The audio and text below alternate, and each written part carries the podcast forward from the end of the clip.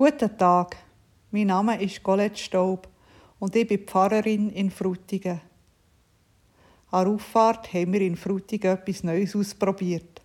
Ein Wandergottesdienst. Wir sind von Wimmis auf Erlenbach gewandert.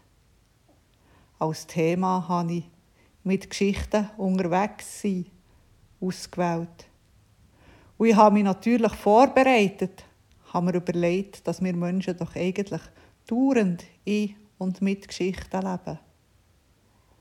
Als Einstieg habe ich darum die Mitwandernden direkt gefragt, was ihre eigene Lieblingsgeschichte sei.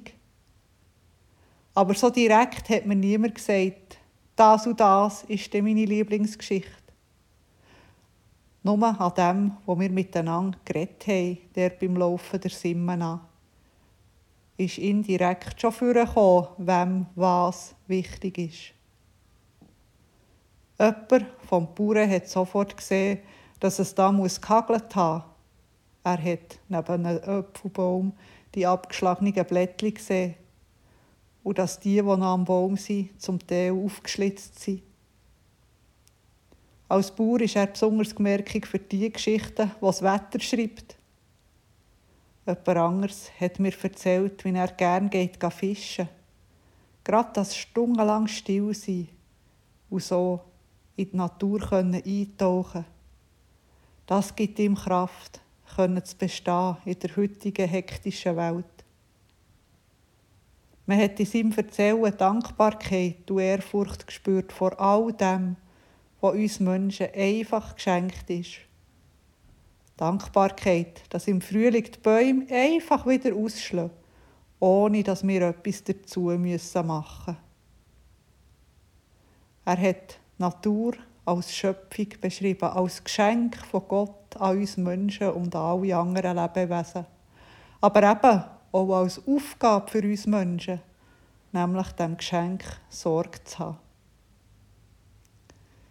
Gerade weil er sich beschenkt weiss von Gott, ist er ganz aufmerksam für die Geschichte, die die Erde als Gottes Schöpfung beschreibt. Ich selber habe mich beschenkt gefühlt durch all die Geschichten, die ich unterwegs habe gehört Und mir denkt, das zeigt doch eben, dass es wirklich so ist. Wir Menschen leben in und durch die Geschichten, die wir einander erzählen.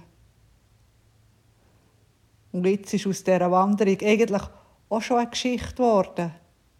Eine, die ganz gut zu einer Geschichte aus, aus der Bibel passt. Die Geschichte der Emmaus-Jünger, die unterwegs sind nach der Ostern und sich erzählen, was sie erlebt und was sie gehört haben.